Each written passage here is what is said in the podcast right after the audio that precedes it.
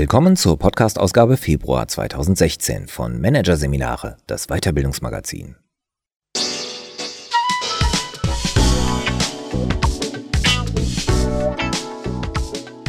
Weitere Podcasts aus der aktuellen Ausgabe behandeln die Themen Kommunikation für Manager, führungskräftig sprechen und Mitarbeiterentwicklung, der Chef als Coach.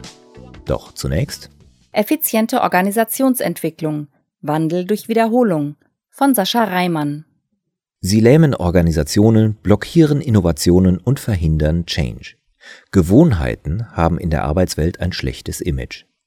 Doch die hartnäckigen Automatismen sind zugleich wahre Effizienzwunder und können Erfolgsprinzipien tief in der Unternehmens-DNA verankern.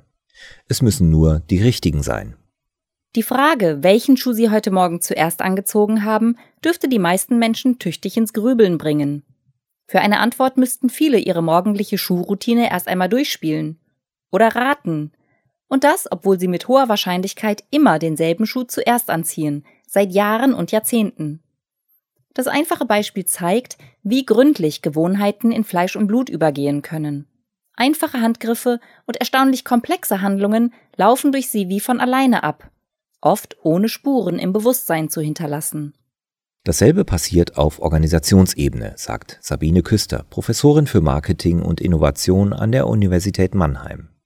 In Unternehmen sind zahllose Gewohnheiten am Werk.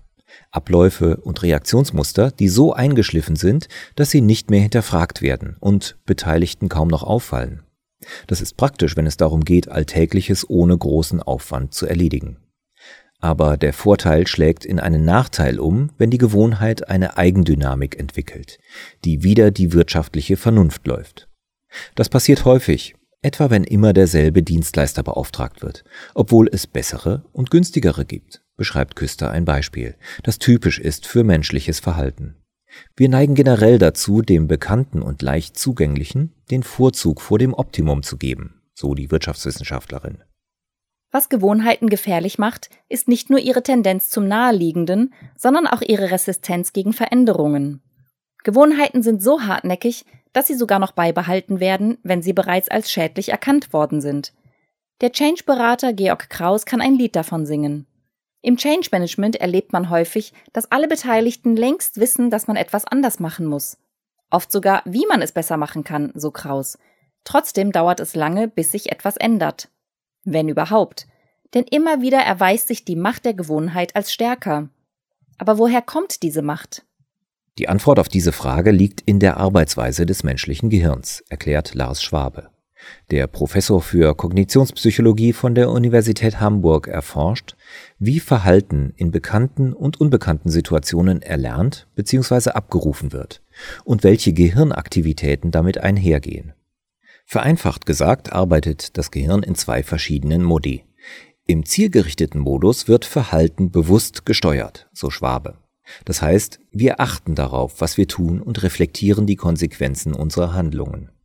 Diese anstrengenden und vergleichsweise langsamen Prozesse spielen sich im präfrontalen Kortex ab, dem Teil des Gehirns, der hauptsächlich für das rationale Denken zuständig ist. Im habituellen Modus der anatomisch in den Basalganglien verortet ist, werden Handlungen nicht bewusst durchdacht, sondern nach einem erlernten Reizreaktionsschema abgerufen. So Schwabe weiter. Dieser bimodalen Arbeitsweise verdankt das Gehirn seine Leistungsfähigkeit. Ohne Gewohnheiten müssten wir uns mit jeder Kleinigkeit bewusst auseinandersetzen, womit wir heillos überlastet wären, erklärt der Führungskräftecoach Burkhard Radke. Gewohnheiten sind also eine Art Energiespartrick des Gehirns, das die knappe Ressource Aufmerksamkeit für schwierige und neue Situationen aufhebt. Aufgaben, für die es schon Lösungen entwickelt hat, stellt es hingegen auf Autopilot. Der funktioniert nicht nur ohne Nachdenken, sondern auch schneller, als wenn das bewusste Denken dazugeschaltet würde. Leistungssportler nutzen diesen Effekt, indem sie Bewegungen und Spielvarianten so lange üben und wiederholen, bis sie mit maximaler Geschwindigkeit ablaufen. Der Effizienzboost hat jedoch seinen Preis. Gewohnheitsmäßige Verhaltensmuster sind stark überdauernd, sagt Schwabe. Das bedeutet, dass ein Automatismus, ist er einmal ins Verhaltensrepertoire aufgenommen, sehr lange abrufbar bleibt. Mit der Zeit gräbt er sich so ein, dass es immer schwieriger wird, von ihm abzuweichen.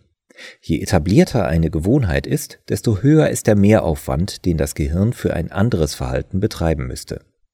Nach Möglichkeit vermeidet es diese Anstrengung, erklärt Radke, der auch als Hochschuldozent für Führungstheorien und Sozialpsychologie tätig ist.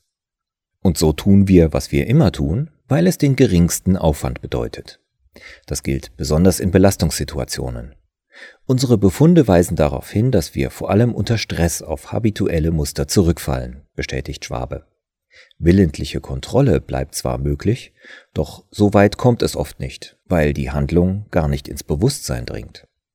Bei Einzelpersonen führt das dazu, dass sie immer wieder in ungesunde Essgewohnheiten zurückfallen, Aufgaben weiter prokrastinieren und weiter Kettenmails schreiben, statt praktischere Social Media zu nutzen. Für Organisationen kann die Hartnäckigkeit von Gewohnheiten sogar existenzbedrohend werden, erklärt Michael Löhner. Nach Ansicht des Führungsexperten bilden die Gewohnheiten aller Mitarbeiter die Kultur eines Unternehmens. Ein kollektives Muster, das bestimmt, wie Erfolg oder Service definiert wird, wie demokratisch Entscheidungen getroffen werden und wie Ideen vorangebracht oder zerrieben werden.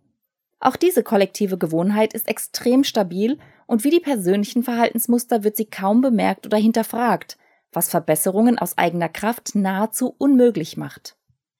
Wie sich das auswirken kann, zeigen prominente Beispiele wie Quelle, Kodak und Nokia. Die Unternehmen konnten nicht mitgehen, als sich ihr Markt verändert hat, analysiert Sabine Küster. Es wäre für die einstigen Branchengrößen sicher möglich gewesen, wie ihre Konkurrenten ein Online-Geschäft aufzuziehen, beziehungsweise Digitalkameras und Smartphones zu bauen.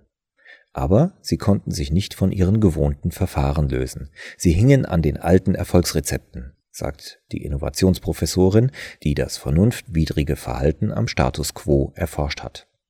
Ähnliches droht heute zum Beispiel der Taxi- und Hotelbranche, die trotz neuer Online-Konkurrenz durch Uber und Airbnb einfach weitermachen wie bisher, so Küster. Doch der Erfolg von gestern, der alte Trott, das haben wir immer so gemacht, taugt nicht für eine Arbeitswelt, die sich immer schneller verändert. Entsprechend skeptisch sehen Führungskräfte und Change-Verantwortliche inzwischen alles Gewohnte, berichtet Radka aus seiner Erfahrung. Aus Angst vor der Erstarrung erheben sie stattdessen den dauerhaften Wandel zum Ideal und verkennen damit, wie sehr das Gehirn Automatismen braucht. Ein Wandel geht immer mit einem Effizienzverlust einher, bis sich neue Gewohnheiten gebildet haben. Und er verursacht Stress, was bei Verhaltensveränderungen langfristig eher schadet als nützt. Für den Change, vor allem für den Kulturwandel, bilden Gewohnheiten damit eine natürliche Grenze. Es lässt sich eben nicht alles auf einmal ändern und es ist auch nicht sinnvoll. Gewohnheiten sind aber nicht nur Bremsen. Richtig eingesetzt bieten sie auch die Chance, den Wandel voranzutreiben und die Kultur eines Unternehmens besonders nachhaltig zu verändern.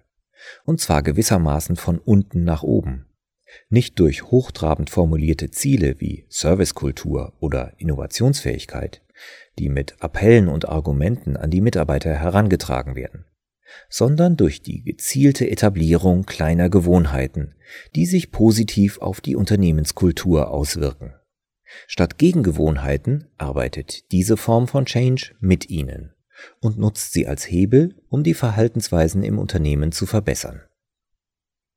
Was auf diese Weise möglich ist, beschreibt Buchautor Charles Duhigg am Beispiel der Alcoa, einem großen US-Aluminiumproduzenten.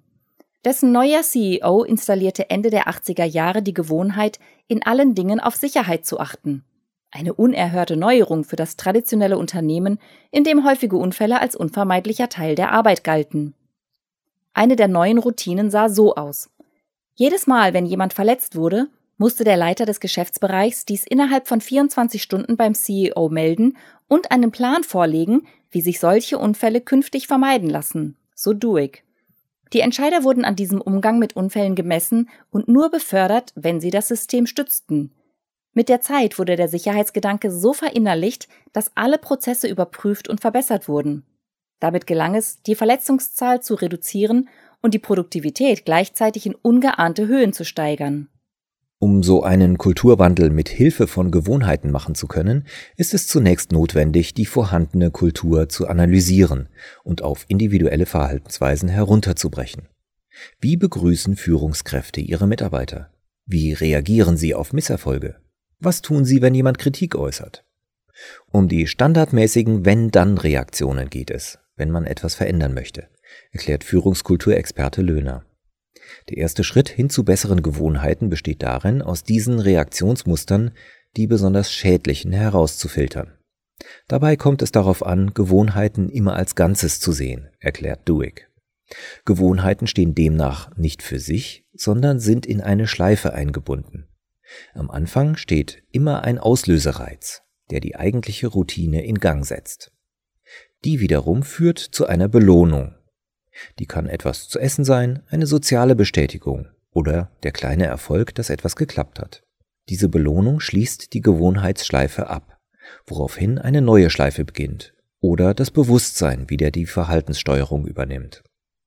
Das Besondere, wenn man Anfang und Ende einer schädlichen Gewohnheitsschleife herausgefunden hat, ist es möglich, das Mittelstück der Schleife, die Routine, gegen eine andere auszutauschen. Wie das funktioniert, beschreibt Duig an einer persönlichen Erfahrung. Er wollte sich abgewöhnen, ständig Süßigkeiten im Büro zu essen, ein Vorhaben, das ihm immer wieder misslang.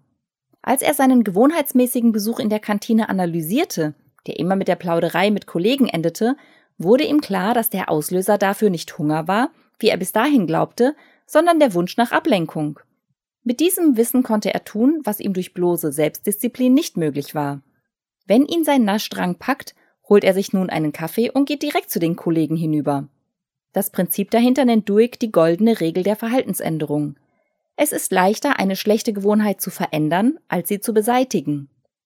Diese Regel sollten Führungskräfte im Hinterkopf behalten, wenn sie den zweiten Schritt gehen und schlechte Gewohnheiten im Unternehmen ändern wollen. Wenn Mitarbeiter nicht gut auf Kundenbeschwerden reagieren, reicht es nicht, ihnen zu sagen, dass sie nicht so unhöflich sein sollen, nennt Burkhard Radke ein praktisches Beispiel. Besser ist es, konkrete Handlungsanweisungen zu geben, wie Mitarbeiter ihr Ziel, die lästige Pflicht so schnell wie möglich loszuwerden, besser erreichen können, etwa indem sie als erste Reaktion Wertschätzung zeigen, um so die Grundlage für eine schnelle Lösung zu schaffen, erklärt der Experte für Führung und Kommunikation. Der dritte Schritt, die gezielte Einführung guter Gewohnheiten. Wie das geht, zeigen die sogenannten Tiny Habits, eine Methode zur Verhaltensänderung, die der US-Psychologe BJ Fogg Leiter der Persuasive Tech Lab an der Stanford University, entwickelt hat und die ebenfalls auf dem dreigliedrigen Modell der Gewohnheitsschleife fußt. Die Methode zielt darauf, sich selbst Gewohnheiten anzutrainieren, indem man kleine Handlungen an Auslöser bindet, etwa indem man sich vornimmt, nach jedem Toilettenbesuch zwei Liegestütze zu machen. Die Zahl lässt sich später steigern. Wir brauchen zunächst ein bewältigbares Ziel, um die Routine überhaupt einzurichten, so Fogg. Nach absolvierter Routine darf man sich ein bisschen dafür feiern, dass man es geschafft hat, so Fogg weiter, zum Beispiel durch ein an sich selbst gerichtetes Großartig. Dadurch wird die Gewohnheitsschleife abgeschlossen und das Verhalten emotional verankert. Das Besondere an Foggs Ansatz ist, dass er weitgehend ohne Motivation und Willenskraft auskommt, die beide aus Sicht des Psychologen zu unzuverlässig sind, wenn es um nachhaltige Verhaltensänderungen geht. Statt also das abstrakte Ziel auszugeben, sportlicher zu werden, für das man sich immer wieder aufraffen und disziplinieren muss, umgeht Foggs Ansatz die kognitive Ebene, indem er gewissermaßen die Basalganglien direkt programmiert. Dabei hilft es, dass Wiederholungen mit dem erhöhten Ausstoß von Botenstoffen belohnt werden, weswegen man sich gut fühlt, wenn man Gewohntes tut. Radke empfiehlt daher, bei Change-Projekten möglichst früh in die Praxis zu gehen, um der Gewohnheitsbildung eine Gelegenheit zu geben. Widerstände gegen eine neue Software zum Beispiel schwinden durch den Gebrauch von alleine. Dabei ist es für Unternehmen lebenswichtig, ihre Gewohnheiten regelmäßig zu überprüfen, um die Effizienz und Zuverlässigkeit guter Gewohnheiten zu nutzen und den Moment nicht zu verpassen, ab dem sie nicht mehr taugen. Radke empfiehlt ein Verhältnis von 80% Routine und 20% Vorbehalt. Man könnte zum Beispiel jedes fünfte Mal einen anderen Lieferanten engagieren, auch wenn man eigentlich zufrieden ist, rät der Führungskräftecoach. Auch daraus lässt sich eine Gewohnheit machen.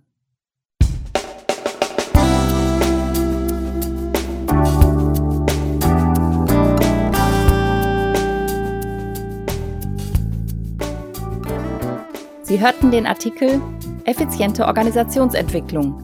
Wandel durch Wiederholung von Sascha Reimann aus der Ausgabe Februar 2016 von Managerseminare. produziert von Voiceletter. Weitere Podcasts aus der aktuellen Ausgabe behandeln die Themen Kommunikation für Manager, führungskräftig sprechen und Mitarbeiterentwicklung, der Chef als Coach. Weitere interessante Inhalte finden Sie auf der Homepage unter managerseminare.de und im Newsblog unter managerseminare.de/blog.